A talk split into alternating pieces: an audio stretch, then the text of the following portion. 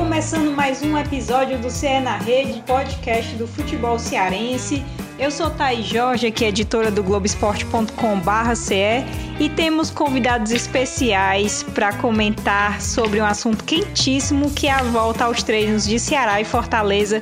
Estou aqui com Beatriz Carvalho do Globoesporte.com, André Almeida, que é comentarista na TV Verdes Mares, é do Sistema Verdes Mares também, e o Davi César, que é do Globoesporte.com no Ceará. Tudo bom, gente? Oi, Thaís! sempre por aqui, né? Já falei que pode me escalar sempre. E muito bom participar. E é realmente um assunto muito quente, uma coisa que aconteceu semana passada. E a gente traz bastante informação, ainda tá meio desenrolando, ainda tem muita coisa acontecendo aqui no estado e para os times. E tá bem legal o episódio. E mais uma vez falar aqui da presença ilustre dos meus colegas Davi César e André. André Almeida, que honra, né? Estar aqui. E aí pessoal, tudo bem? Prazer é meu estar aqui. Obrigado pelo convite, sempre à disposição. A gente fala dessa volta aos treinos, né, dos clubes cearenses, do Ceará e do Fortaleza, os representantes do estado na Série A do Campeonato Brasileiro, e já até trazendo um balanço dessa primeira semana, né? Já completa-se uma semana aí de volta às atividades, então é, jogadores, comissão técnica, nova comissão técnica, no caso do Ceará, inclusive, é, todo o staff que está envolvido aí nos clubes voltando à normalidade aos poucos e a gente pode traçar um panorama aí de algumas novidades. Vamos que vamos, torcedor, ouvinte, com certeza vai, vai acompanhar essas novidades que a gente vai trazer aqui de forma muito clara, de forma muito direta. Prazer estar aqui, Thaís, Bia e Grande da Visão. Fala galera, muito prazer estar aqui de volta ao CE na Rede, né? Depois de a gente ter gravado tantas edições relembrando o passado, as conquistas históricas, as tantas edições especiais do CE na Rede, hoje de volta com um tema muito quente, né? Um pouco polêmico também, que é esse retorno do futebol cearense, retorno depois de alguns meses aí de pandemia. A pandemia continua, mas esse retorno reiniciou de maneira gradual então vai ser um papo aí muito legal, tem muito pano na manga, muita informação. Ouve até o final é um grande prazer estar aqui novamente com Thaís Jorge, Beatriz e grande André Almeida.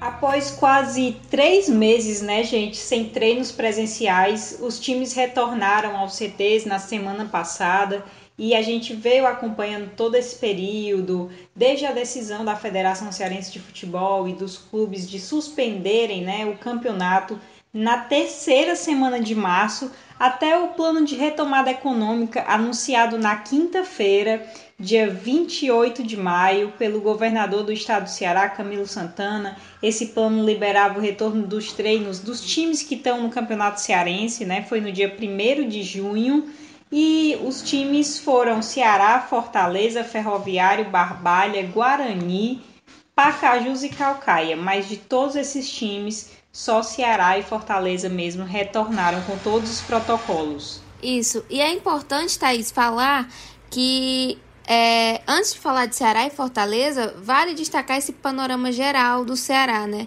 Nessa segunda-feira, dia 8, às 14 horas, que é a hora que a gente está gravando esse podcast, é, no Ceará, segundo a Secretaria de Saúde do Estado, são 64.615 casos confirmados e 4.010 óbitos. Isso aqui no estado do Ceará. Os números são importantes assim para destacar que apesar do plano de retomada e desse retorno das atividades, né, no estado no geral, os treinos voltaram, mas a gente tem que destacar que a pandemia não passou, né? E que é muito importante tomar todos os cuidados necessários. Isso mesmo, Bia. Vale lembrar que antes de retornarem às atividades, Fortaleza e Ceará testaram todos os profissionais, né? Que estariam presentes nos centros de treinamento durante todas as atividades. E importante e muito feliz também é o fato, né, André, de os clubes terem voltado sem demitir funcionários. Eu acho que a gente vê muitos clubes aí, Brasil afora, demitindo, enfim, não tem como, mas Ceará e Fortaleza fizeram essa. E o Ferroviário também, né, André? Queria que você comentasse um pouco sobre essa ação. É isso, Thaís, sem dúvidas. É, essa era uma preocupação que já existia e ainda existe, na verdade, né, na sociedade em geral, não só no futebol. Mas a questão da crise né, causada pela pandemia do coronavírus colocou muitos desafios aí para todas as empresas. Muitas delas acabaram que, infelizmente, tiveram que realizar cortes de custos e acabaram também demitindo funcionários consequentemente, né? As receitas caíram, não tem mais a mesma condição de pagamento, então todo mundo teve que tentar enfrentar essa crise de uma forma. E vários clubes, inclusive, do mundo inteiro, e até no Brasil também tivemos casos, Flamengo, por exemplo, que é o atual campeão brasileiro, campeão da Libertadores, acabou demitindo funcionários também. Lá no Rio Grande do Sul, o Internacional também acabou demitindo funcionários. Então, assim, é, é, uma, é um caminho que alguns clubes acabaram precisando tomar, que felizmente, como você bem falou, Ceará e Fortaleza não precisaram seguir. Mesmo com receitas reduzidas, os dois clubes voltaram aos treinamentos sem demissões de funcionários. Essa era uma intenção já dos dirigentes, né? mesmo no começo da crise, tanto Ceará como Fortaleza e, e também o Ferroviário entrando nessa, se planejaram para passar por esse momento sem essas sequelas maiores, né, sem maiores prejuízos, e mesmo com receitas escassas, o objetivo foi cumprido. E só para a gente ter uma dimensão da importância dessa manutenção de empregos, né, quando a gente fala, ah, Ceará e Fortaleza passaram sem demissões, beleza, mas qual é realmente o impacto disso? Só para a gente ter uma ideia, juntos, Ceará e Fortaleza somam quase 600 funcionários, certo? O Ceará é cerca de 270 funcionários e no caso do Fortaleza 320, ou seja, dá quase 590 famílias, quase 600 funcionários. E por que, que eu falo famílias? Porque quando a gente traz o número, né, a gente tem que saber que esse número corresponde a pessoas. E essas pessoas têm famílias. Então, são quase 600 pessoas que sobrevivem diretamente dos clubes. Isso contando atletas, jogadores, comissão técnica, funcionários de todos os setores, pessoal de staff é, que dá o suporte, todo mundo que tem vínculo direto com o clube. Então é muita gente. Se a gente for ter é, a dimensão que a gente está falando só de dois clubes no caso aqui, né? São os maiores clubes do estado, Ceará e Fortaleza, representantes da, na Série A do Campeonato Brasileiro. Mas olha quanta quanto, qual o impacto, né? 600 pessoas é um impacto muito grande, 600 famílias, né? Então é muito positivo que eles conseguiram chegar a esse momento de retomada sem ter que passar pelo prejuízo de demissões. Isso é uma prova também do, das gestões, né? Como Ceará e Fortaleza hoje possuem gestões equilibradas, responsáveis, cautelosas, serenas, que se planejaram para ninguém se planeja para uma crise, mas a partir do momento que a situação está posta, você tem que tentar lidar da melhor forma possível, né? E acho que esse é mais um ponto que Ceará e Fortaleza se, se destacam na questão da gestão, né? Bom lembrar também, André, que os jogadores também fizeram acertos, né, de reduções de salário, pensando nessa não demissão, né? E que também os clubes aderiram à MP que, que, que permite, né, redução de, de jornada e redução de salários também, né? Eu achei bastante interessante essa, essa questão de que o clube ter tido o apoio dos jogadores também e essa redução de apenas 25%, né? Se a gente for levar em consideração que outros clubes do Brasil chegaram a negociar é uma parcela muito mais alta, né, André? Com certeza, com certeza. Também é interessante notar essa unidade, né, no consenso dessa classe, né, da classe dos jogadores de Ceará e de Fortaleza, né, que é o assunto que a gente está tratando aqui, de, de não, não haver nenhum tipo de resistência em relação a essa redução em 25%, até porque é uma mentalidade coerente para proteger os próprios funcionários do clube, né? Criou-se também um movimento no futebol brasileiro como um todo de auxílio a funcionários que não ganham tanto. A gente também tem que ter noção da realidade do futebol brasileiro, que não é feito só de super salários, então também nesse futebol tem muitos funcionários que trabalham é, em campo, nos bastidores, enfim, que não tem um grande salário de um jogador e que precisam de auxílio nesse momento. Então, foi uma atitude muito louvável né, nessa negociação que houve entre clubes e jogadores. Totalmente. E, inclusive, Até convidando os nossos ouvintes para acompanhar aqui no globesport.com.br tem várias matérias aí, se for puxar o histórico, né, ao longo do, dos dias, das semanas, nesse período de pandemia, falando exatamente sobre é, as medidas né, que Ceará e Fortaleza adotaram para tentar minimizar o impacto. Então, é, acho que a gente tem que falar também dessa questão da gestão, que é algo que hoje Ceará e Fortaleza conseguem ter o resultado que tem é, em termos econômicos, administrativos, muito por conta das gestões que possuem.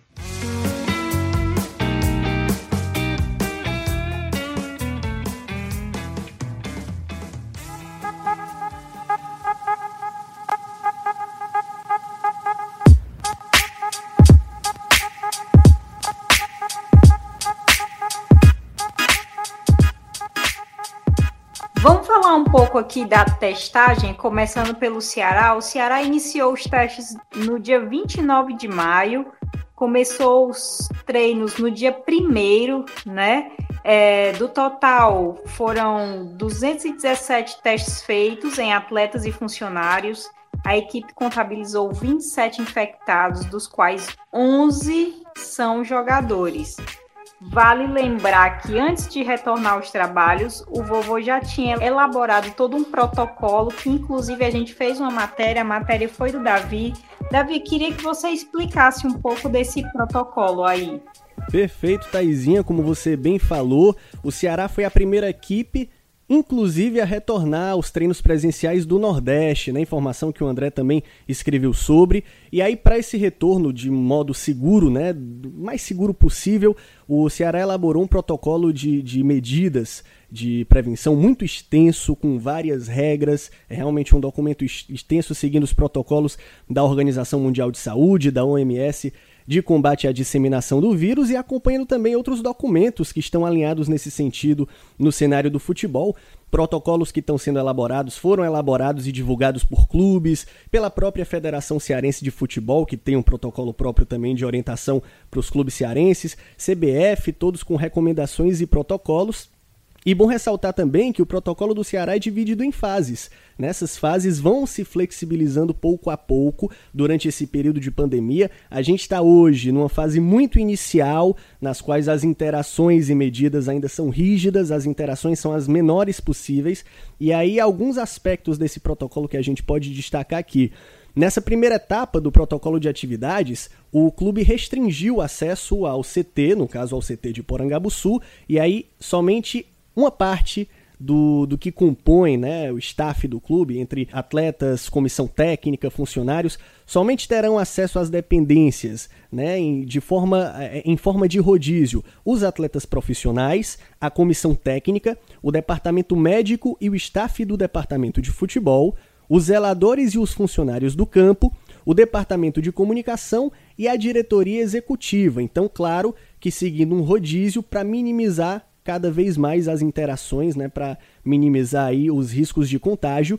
E aí, de mais funcionários do clube, né, que não estão contemplados nessas categorias que eu acabei de falar, continuam trabalhando no regime de home office, né, o teletrabalho, trabalhando de casa até a posterior deliberação das autoridades governamentais. Né. O Ceará também tem seguido à risca um, um processo de várias fases de transição até chegar na liberação total nesse período de pandemia. E aí os estacionamentos do clube, né, os três estacionamentos também estão seletivos em relação a isso, estão isolados, então enquanto perdurar essas fases do protocolo de atividades, eles estarão bloqueados, só vão ter acesso a esses estacionamentos, esses profissionais que a gente acabou de indicar, e aí, alguns profissionais que não estão tendo acesso ao CT do Ceará, por exemplo, são profissionais da imprensa, além de torcedores, nesse momento de pandemia, Taizinha. É isso mesmo, e no meio disso tudo teve o desembarque do Guto Ferreira, novo técnico do Ceará, que estava ali é, trabalhando de forma remota, né, acompanhando os jogadores online mas depois da saída do Anderson, é, ele não teve a oportunidade de olhar o elenco, o elenco perto e estava fazendo esses trabalhos remotos. A gente vai ouvir um pouquinho do Guto agora, o que, que ele falou sobre o clube, essa primeira impressão de estrutura, as medidas de segurança e sobre a essas atividades que estão ocorrendo em Porangabuçu. Vamos ouvir. Não surpreendeu porque a gente já tinha é, comentários bastante positivos em relação à estrutura, né? A gente percebeu que está um pouquinho mais adiantado em relação a alguns quesitos muito importantes, que é a área médica, né? a área de, de, de proteção ao atleta, o clube que, que busca estar tá extremamente equipado. Eu acho que o principal fator aqui, mais do que a estrutura, eu acho que a estrutura ela acompanha uma situação da mentalidade do clube esse tipo de situação que eu acho que é o grande diferencial do Ceará nesse momento, né?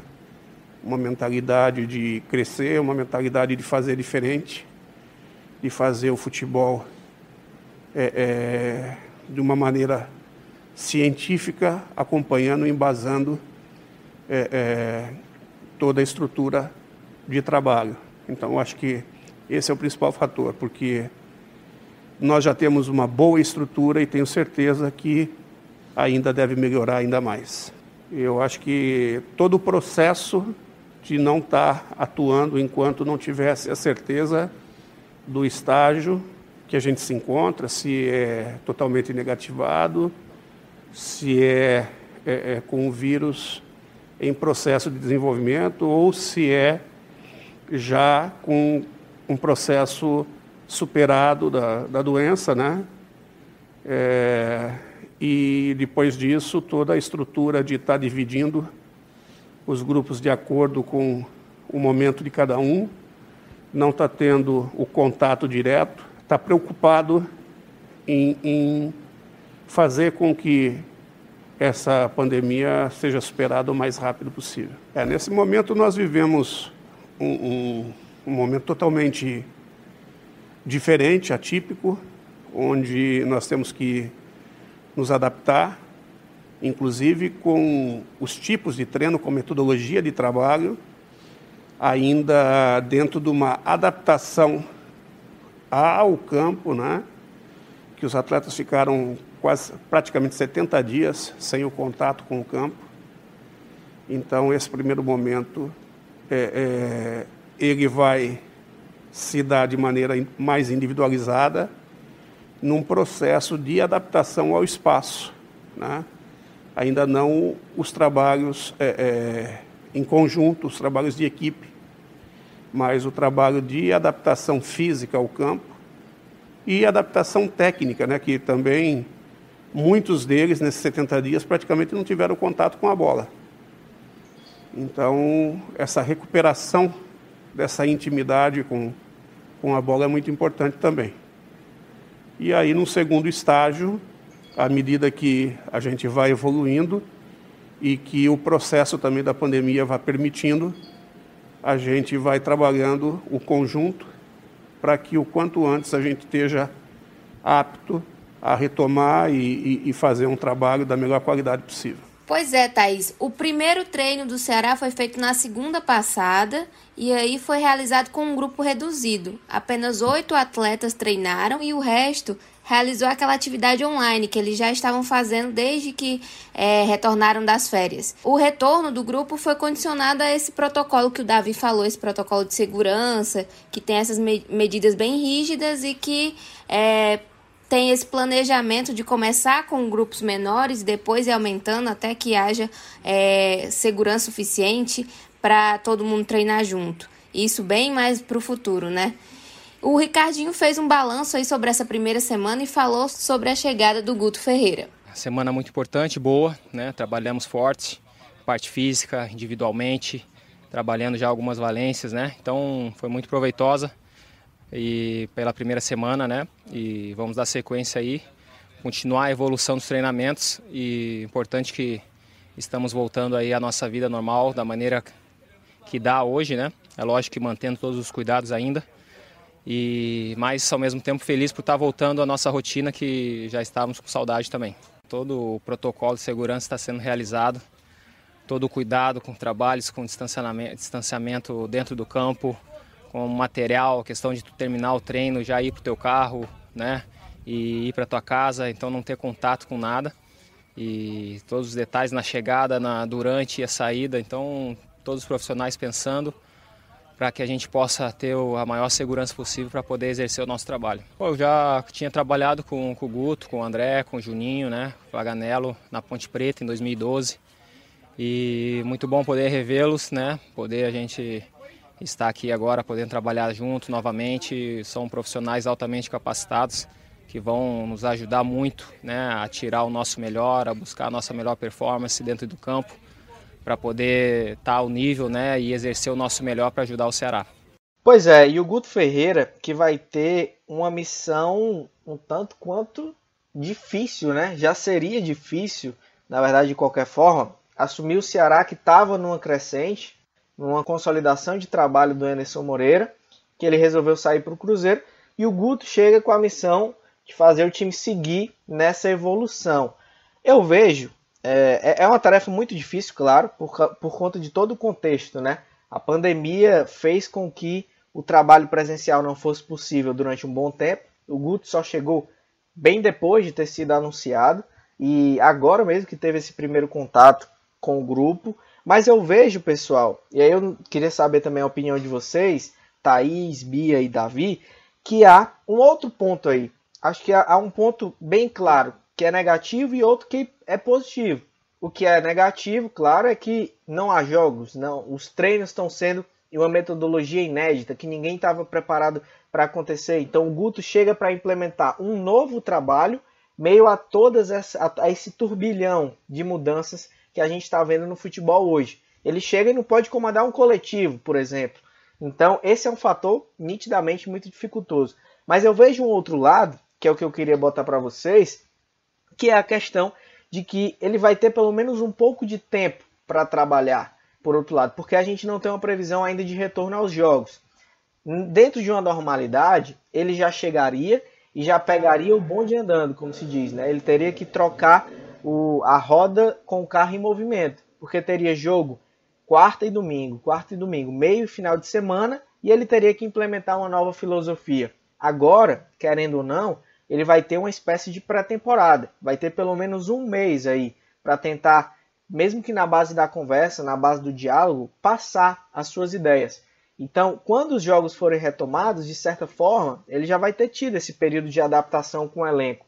Então, eu vejo esse contraponto em relação ao início do trabalho do Guto. É um ponto, claro, dificultoso, mas que pode também vir a ter esse ponto positivo. E além desse mês com o elenco, ele também teve esses meses passados, né, que ele pôde estudar mais de cada um, sendo que ele já conhece também alguns atletas, né, que trabalharam com ele e que vem comentando esse tempo é, sobre o trabalho dele ser de bastante intensidade, parecido com o do Anderson. Isso tudo pode ajudar, né, no final.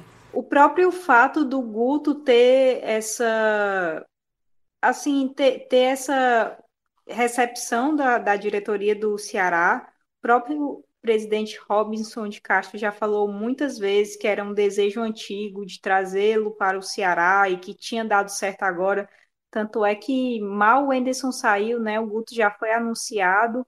É, e eu acho que isso também facilita muitas coisas. É um técnico é, muito capacitado, é, que já trabalhou com muita gente do elenco, e o Ceará também já vinha pegando nas competições, já vinha pegando ritmo, né? A gente já vê que já teve entrosamento, é um time que ainda não perdeu em 2020, e eu acho que a tendência é estar é, é tá super bem. Essa questão da gestão que o André falou, eu acho que também conta muito, né, gente? Você, no meio de uma pandemia, né, estar num clube organizado, num clube que está te pagando em dia, num clube que não, de, é, que não demitiu funcionário, né? Porque você vê outros clubes aí, gente, jogador que diz que desde agosto está recebendo reduzido. Então, é muito complicada a situação do, dos clubes de futebol no, no país.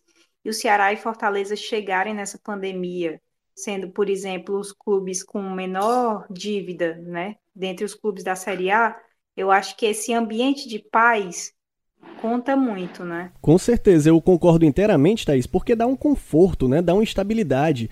Se já é ruim trabalhar durante a pandemia, pior ainda é trabalhar durante a pandemia com medo de sofrer riscos extracampo, né? Riscos como demissão, né, como uma redução muito grande de salários, como perda de jogadores, perda de elenco também, que deve ter afetado alguns clubes aí pelo Brasil. Então, esse é um fator positivíssimo da gestão do Ceará que vai contribuir para um melhor trabalho do Guto Ferreira. Vou endossar aí também os pontos que os amigos falaram sobre o fato de o técnico conhecer boa parte do elenco, né? Apesar de estar fazendo aí a primeira passagem pelo Ceará, ele já trabalhou com alguns nomes do elenco do Ceará em outros clubes, então isso é um fator também que contribui. A gente viu também em muitas entrevistas coletivas esses atletas falando sobre isso, falando sobre o tempo que eles tiveram com o Guto Ferreira em, em, outros clubes, né? Inclusive o Fabinho falou recentemente sobre o tempo que eles tiveram no Internacional. Isso facilita para o técnico e para o atleta, porque o atleta já conhece o estilo daquele técnico mais ou menos, já vai disseminando com o resto do grupo. Então é um fator positivo e esse tempo também, apesar do infortúnio de não termos jogos durante esse período de pandemia, é um ponto mais positivo do que negativo para o Guto Ferreira, na minha opinião, porque isso faz com que ele, à frente do Ceará, esteja no mesmo patamar em relação a essa pré-temporada que o André falou, de outros clubes, que também vão ter que reiniciar o trabalho, porque querendo ou não, com esse tempo de parada, perde-se ritmo, perde-se uma série de coisas que realmente vai precisar de 15 dias, um mês ou talvez até mais para se reconquistar. Então, nessa primeira semana, foi uma semana principalmente de retomada do condicionamento físico desses atletas, porque apesar de as atividades estarem sendo conduzidas é, remotamente, né, via videochamadas, cada atleta na sua casa, Claro que não é a mesma coisa se a gente compara com os trabalhos que são feitos nas dependências do clube, né, com aparelhagem completa, em campo, com bola. Então essa primeira semana foi fundamental para essa retomada maior do condicionamento físico e agora eu acho que o Guto tem um caminho proveitoso aí para fazer no comando do Ceará e com muita confiança. Você falando que era ruim trabalhar na pandemia, na verdade é, é ruim essa essa questão do de ter que se readaptar, né? Não é que ninguém esteja falando aqui que é ruim no sentido de Sim, sim, com certeza, Taizinha. Isso aí. Isso aí, essa questão de readaptação, que não é nem que seja ruim, realmente eu me expressei errado, é um desafio, na verdade, né, que todos nós passamos e os profissionais do futebol estão integrados nisso, né?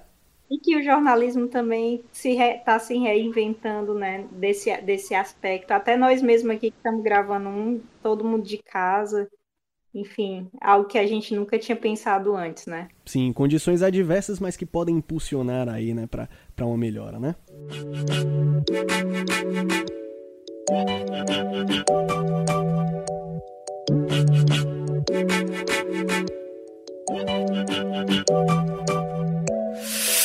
E o Fortaleza iniciou a testagem para a Covid-19 no dia 30 de maio. O treino começou no dia 2 de junho, um dia depois do Ceará. Lembrando que o Fortaleza fez é, desinfecção de CTs, de academia, alojamentos, refeitório, rouparia, enfim.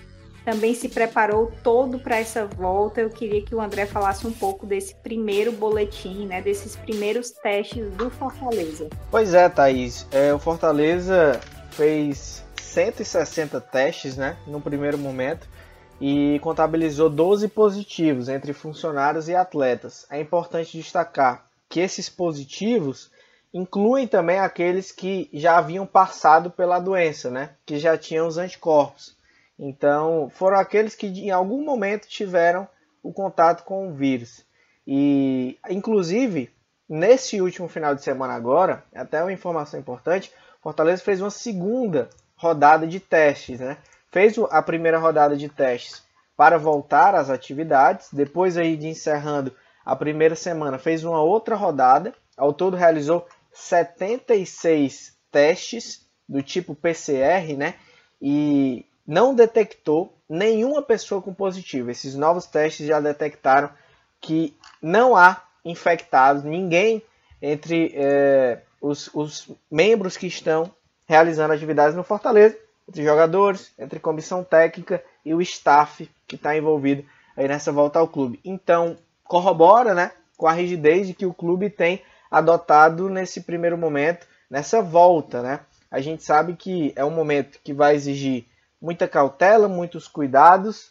É, qualquer cuidado, na verdade, não é exagerado, tem que ser tudo redobrado nesse primeiro momento. E o Fortaleza fazendo esse monitoramento, esse controle, para ter um acompanhamento de fato de como é que está a situação. E os testes, viu, Thaís, no Fortaleza, serão realizados de 15 em 15 dias. Então, semana sim, semana não, o clube vai estar tá fazendo novas rodadas de testes nos seus funcionários, nos seus jogadores, para monitorar toda essa situação. E o Ceará também vai realizar testes de 15 em 15 dias. Perfeito, Andrezão. É isso aí. O Fortaleza já estava nesse processo de preparação desse protocolo de retomada, mesmo durante a quarentena, mesmo quando não podia executar os treinamentos presenciais. E aí, por conta disso, toda, toda essa velocidade, né, tanto de Ceará quanto de Fortaleza, em já estabelecerem esses protocolos e enviarem para o governo e já tem esse retorno garantido a partir do dia 1 da liberação, né? Ceará voltou no dia 1 de junho, Fortaleza voltou no dia 2 de junho, como já foi dito. E aí, aqui no globesport.com.br a gente fez toda a cobertura desse, dessa retomada, né? A gente destrinchou esse protocolo de retorno e, e pegamos esse detalhamento do doutor Cláudio Maurício, que é responsável por esse protocolo médico do Fortaleza. A primeira adaptação foi a concentração de todos os treinos no CT Ribama Bezerra, que já era o CT que o Fortaleza mantinha a maioria dos treinos em período normal, né, pré-pandemia. É, geralmente o Fortaleza, sob o comando do Ceni, só utilizava o CT do PC mais para aqueles treinamentos já prontos, treinamentos finais antes dos jogos. Mas agora, nesse protocolo de volta, Todos os treinamentos são concentrados no CT Ribamar Bezerra por essa questão de isolamento físico, né? isolamento geográfico até. O CT do PC fica bem no centro de Fortaleza, né? no bairro do PC, é, em meio de shoppings, enfim, grande concentração de pessoas, enquanto o CT Ribamar Bezerra fica numa região mais isolada, fica em Maracanaú, uma cidade próxima à capital, na região metropolitana de Fortaleza, e em relação à segurança dos atletas, por essa localização geográfica, é um CT mais isolado, né?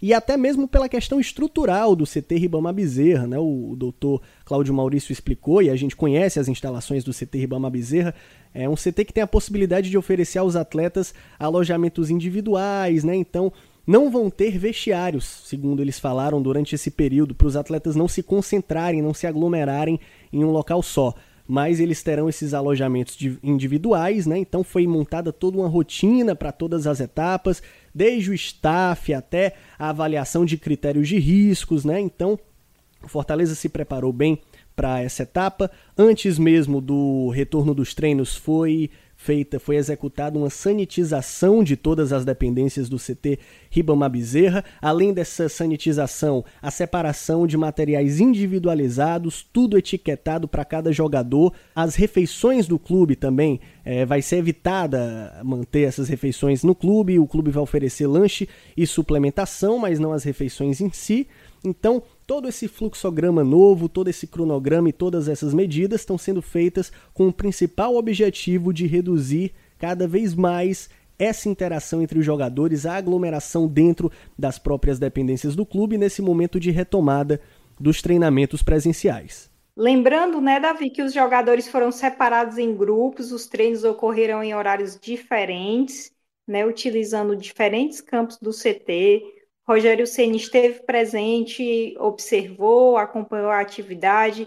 Marcelo Paes, que é presidente do clube, também esteve presente, falou que não teria sentido não estar lá naquele momento. E a gente vai ouvir um pouquinho do que o Paes falou. Bom esse retorno, né? Bom um novo normal que a gente está vivendo, mas com presença aqui de atletas, de comissão técnica, fazendo o que mais se gosta, vendo o clube novamente em atividade na sua principal é, área de atuação, que é o futebol profissional, com todos os cuidados, com todo o procedimento, equipe médica presente, protocolos, checagem na entrada, álcool gel, isolamento, algo que possa ser uma experiência positiva dentro desse novo modelo, para que, sobretudo, os atletas, comissão técnica, todo mundo que veio aqui possa voltar para casa com saúde. Eu acho que foi, teve, teve sim um cuidado né, a nível do governo do estado de liberar nesse momento. Os clubes apresentaram é, protocolos, apresentaram que tinham condições de voltar e volto a dizer, o futebol está dando exemplo porque testou todas as pessoas que vão fazer parte do treinamento. Não sei se outras instituições que também estão voltando à atividade estão testando seus colaboradores. Aqui no Fortaleza a gente está testando todo mundo. Acho que isso é algo que deve ser exaltado e a expectativa de que vire uma rotina boa, saudável, controlada, segura, que em breve possa evoluir para jogos certamente inicialmente de portões fechados. Primeiro dizer ao torcedor que a gente está aqui com muita responsabilidade. Eu faço questão de estar presente, porque eu acho que seria muita hipocrisia da minha parte eu querer que os atletas voltassem e eu não estar aqui. Então estou aqui junto, só não posso treinar, né? Porque não estou no bid, mas se pudesse eu treinava também. Mas estou aqui junto, perto, acompanhando, buscando o que pode ser de melhoria também na rotina. E isso é importante, eu acredito, diretoria presente, os que fizeram testes, né? Daniel, Papelim. E agradecer ao torcedor por tudo que eles têm feito pelo clube. Mais uma vez a torcida dá uma demonstração de apoio, de compreensão, de chegar junto. O clube buscou saídas criativas aí de ter uma interação, de ter novas receitas e a aceitação tem sido muito boa e dizer que a gente está trabalhando, que o Fortaleza vai voltar forte nessa crescente que ele vinha tendo, com a sua ajuda, com o seu apoio, com a sua força, para que quando a bola voltar a rolar, a gente conseguir mais e mais vitórias. O atacante Ederson também comentou sobre a volta aos treinos e sobre a preparação para as competições aí que tem pela frente. Depois de, de passarmos um período treinando só somente virtualmente em casa e poder retornar para a gente começar a adquirir a parte física novamente, readquirir a força muscular e estar tá junto com, com, os companheiros novamente, mesmo que treinando alguns jogadores separados, em partes, mas está sendo muito importante e temos cada vez mais aprimorar essa situação que estamos vivendo para que quando possamos jogar a gente está tá apto e bem para jogar. Mesmo não, não, não tendo data ainda, a gente temos que se preparar o mais forte possível, da melhor forma possível, porque qualquer momento a gente pode ter, ter calendário para jogar. Nós temos muito, é, tem muitas competições esse ano ainda. Esperamos é, fazer o nosso melhor nesses treinos agora que, que estamos retornando para que quando tiver a oportunidade de jogar a gente esteja, esteja pronto para trazer novamente alegria para a torcida, trazer vitórias para a torcida que tenho certeza que está com saudade de, de, de ver os jogos igual a gente estamos de jogar. E uma novidade aí nos treinos do Fortaleza foi a presença do Thiago Orobó, o atacante de 26 anos, que é artilheiro do Brasil na atual temporada. Ele realizou aí 20 jogos pelo América de Natal, o ex-clube, e marcou 14 gols, sendo 10 pelo Campeonato Potiguar e 4 pela Copa do Nordeste. E ele é o principal goleador das duas competições. Ele acertou com Fortaleza por duas temporadas, ele já havia sido anunciado há algum tempo, né? E estava participando dos treinos online e agora se juntou ao elenco, pôde encontrar o time pela primeira vez, né? Encontrar o Rogério Ceni e já foi apresentado. Ele deu aquela entrevista de apresentação tradicional, né? Que a gente conhece é, dadas as devidas proporções, já que ninguém podia estar lá além do, do Fortaleza, dos profissionais do Fortaleza. E ele falou sobre estilo de jogo, expectativa, e você escuta aí. Eu comecei minha carreira em 2010 no Araripina. É, comecei como meio campo, depois acabei fazendo outras posições. E agora estou como atacante para poder aí ajudar o Fortaleza e, e dar o melhor. Minha característica é, é de, de, procuro estar sempre dentro da área, né, para finalizar. É, tem um ponto forte que é cabeceio. Estar tá sempre procurando ajudar a minha equipe ali da melhor forma possível. E espero que as coisas possam acontecer para que eu possa ajudar sempre aí dentro do campo. Antes de eu, ser contratado, eu já acompanhava Fortaleza, sei da grandeza do clube. Por isso assistia bastante jogos e vi que o Rogério gosta de sair bem no contra-ataque. É um clube que é um time que joga muito ofensivo, né? E isso exige da, dali de frente para que a gente não só ataque, mas também a gente possa eh, ajudar na marcação. E para isso tem que estar preparado fisicamente para corresponder e fazer tudo que ele pede. Estou muito feliz com a oportunidade, né? Eu quero aqui alcançar todos os objetivos junto com o clube. Quero ser campeão com essa camisa e poder corresponder a oportunidade que eu estou tendo aqui no clube é, da melhor forma possível. É, mandar um abraço para a torcida, dizer que vou me preparar no dia a dia, trabalhar para que as coisas possam acontecer da melhor forma possível e a gente possa aí alcançar nossos objetivos. Pois é, como eu falei, o Orobó já havia sido anunciado há algum tempo. O André, entre os muitos comentaristas da TV Verdes Mares, também falaram bastante sobre ele. E eu queria que o André falasse um pouquinho aí sobre as características do Orobó, rapidinho aqui. Pois é, o Thiago Orobó ele chega com uma característica interessante, né? Porque ele se encaixa no, no perfil que o Rogério Ceni gosta. que é o atacante que desempenha mais de uma função. Ele é centroavante, ele é o jogador que pode ser a referência lá na frente, fazendo o papel que o Wellington Paulista faz hoje, né? Fez muito bem no ano passado, o Edson Carius também. Então ele chega para brigar por posição prioritariamente com eles, mas é um jogador também de mobilidade. Ele tem característica de jogar pelas pontas, joga tanto pela esquerda como pela direita. Pode ser também um segundo atacante ali, atuando um pouco mais recuado. Jogador de ótima finalização, de bom cabeceio, presença de área, mas que tem também essa capacidade de flutuar, de, de dar jogo, digamos assim, né? E oferecer alternativas aos seus companheiros. Então, por essa polivalência também, né? Atuar nas quatro funções que o Rogério Senni acaba utilizando ofensivamente, acho que, que acabou pesando demais para o Fortaleza contratar o Thiago Orobó. Como você bem falou, Bia, os números falam por ele mesmo, né? Na temporada 2020 ele está muito bem.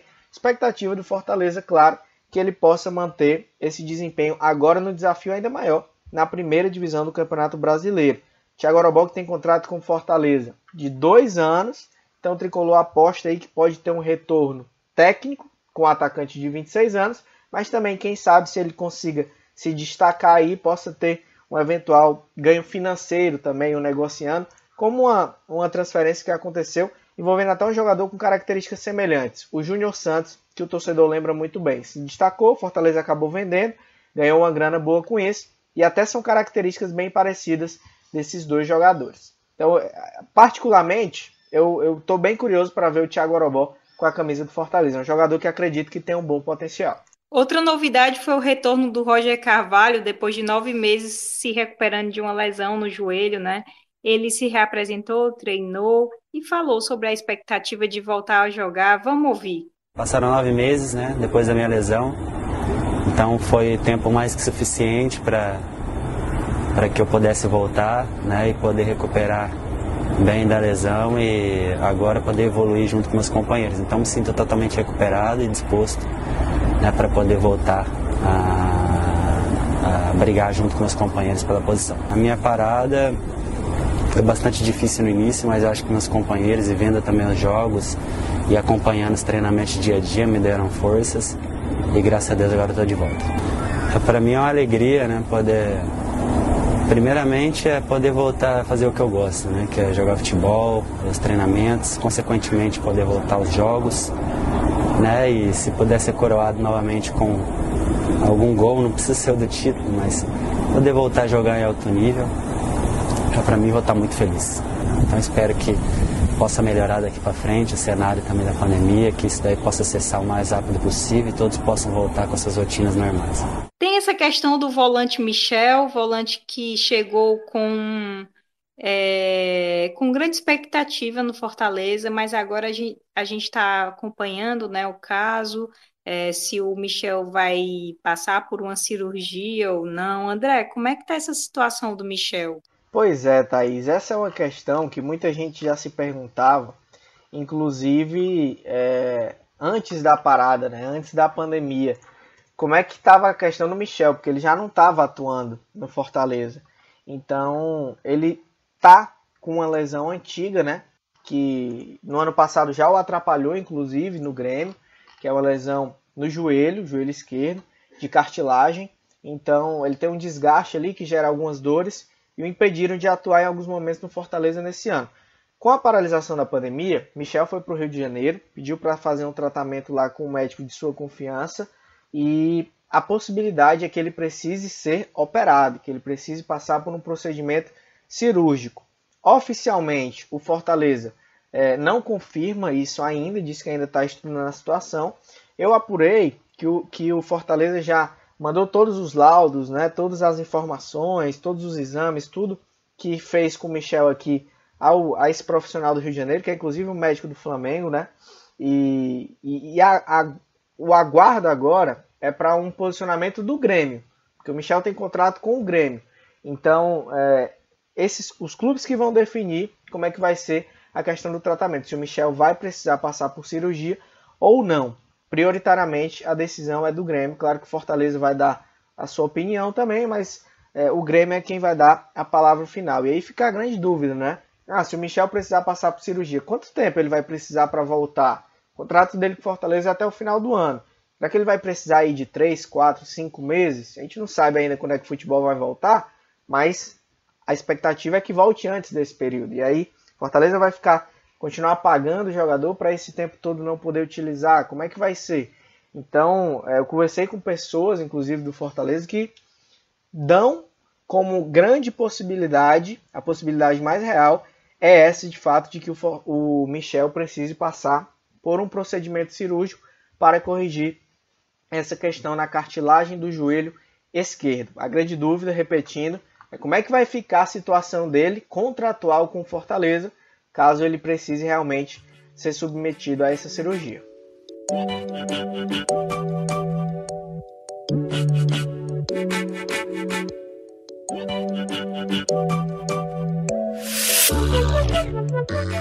Lembrando aí que, como o André falou, ainda não tem data para voltar aos torneios, né? A gente não vai ser aqui responsável de falar uma data para vocês ou uma previsão, até porque tudo depende dos números da Covid, da pandemia em cada estado. Pelo menos aqui no estado do Ceará é assim, o governo abriu várias fases. O, o esporte está, está na quarta fase, ou seja, dia 20 de julho e isso ainda depende de como que vai caminhar é, a redução da pandemia no estado. Então, o que a gente tem de concreto é que os jogadores foram taxativos, os jogadores brasileiros é, não aceitam jogar intervalo inferior a 66 horas, tá, gente? Então, isso é tudo que a gente tem. Vale lembrar também que o ferroviário já tem uma data para voltar a treinar, que é no dia 15 de junho. É, os outros clubes é, não traçaram ainda essa data. O Guarani de Sobral, inclusive, é, demitiu né, o treinador agora também. O Guarani que vive uma disputa interna ali entre presidente, vice-presidente, enfim. É, são questões que a gente está sempre abordando lá no globesport.com.br, mas não existe uma data para os demais voltarem a treinar.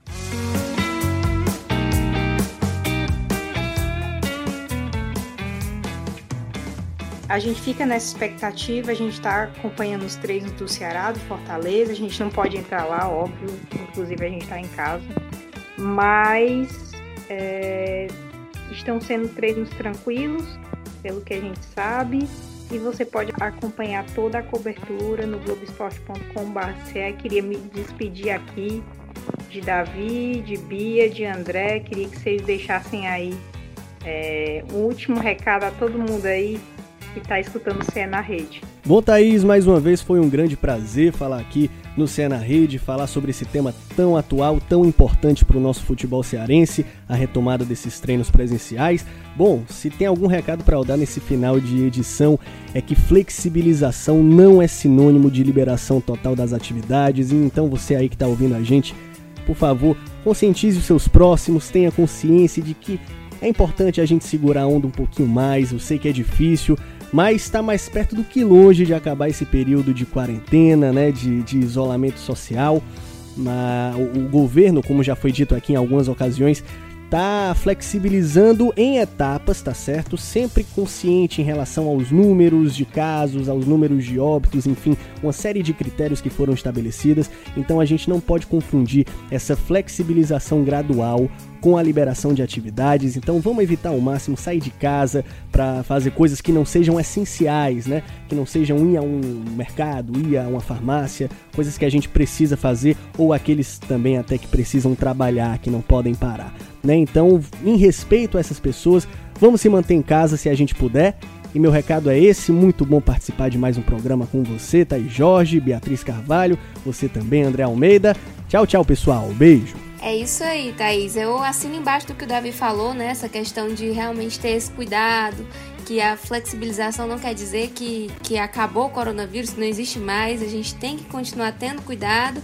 É, e a expectativa é grande para todo mundo, né? A gente está em casa também acompanhando os clubes de longe, acompanhando os campeonatos, acompanhando tudo que vai acontecendo no Brasil. A gente também fica nessa tensão e nessa espera mas é muito importante ter essa consciência, ter esse, esse respeito com o próximo e consigo mesmo, né? Sempre. E sempre muito bom estar aqui no Cé na Rede. com os meus colegas grandes maravilhosos Davi César, André Almeida e com você, Thaís Jorge. Muita saudade de vocês. Um beijo e até a próxima. É isso aí, pessoal. Prazer grande estar aqui com vocês mais uma vez. E reforçando aí o que os meninos já falaram muito bem. Acho que é um momento de muita cautela, muita conscientização, muitos cuidados. Nesse momento, todo cuidado é pouco, né? E reforçar o convite também para que o pessoal fique em casa e acompanhe o globesport.com.br, né? Porque todas as novidades do futebol cearense tá sempre a gente está sempre trazendo por lá. Então você pode acompanhar tanto o nosso site, né? Como também as redes sociais, Globo Esporte CE e todas as novidades aí de Ceará, de Fortaleza, futebol cearense em geral, todos os últimos acontecimentos a gente vai estar atualizando por lá e reforçar esse convite mais uma vez para que o pessoal acompanhe o Globo Esporte também nas redes sociais. Valeu demais, pessoal. Prazer grande estar aqui com vocês. Um grande beijo e até a próxima. Muito obrigada a todo mundo que acompanhou, tá? Nosso na rede, todos os episódios estão lá no site também, basta clicar lá no, no nosso box. É, obrigada a todo mundo que escuta. E esse podcast tem a edição de áudio do Davi César, edição de conteúdo minha, coordenação do Rafael Barros e gerência de André Amaral. Um beijo e vamos lá, vamos seguir em frente. Tchau, tchau.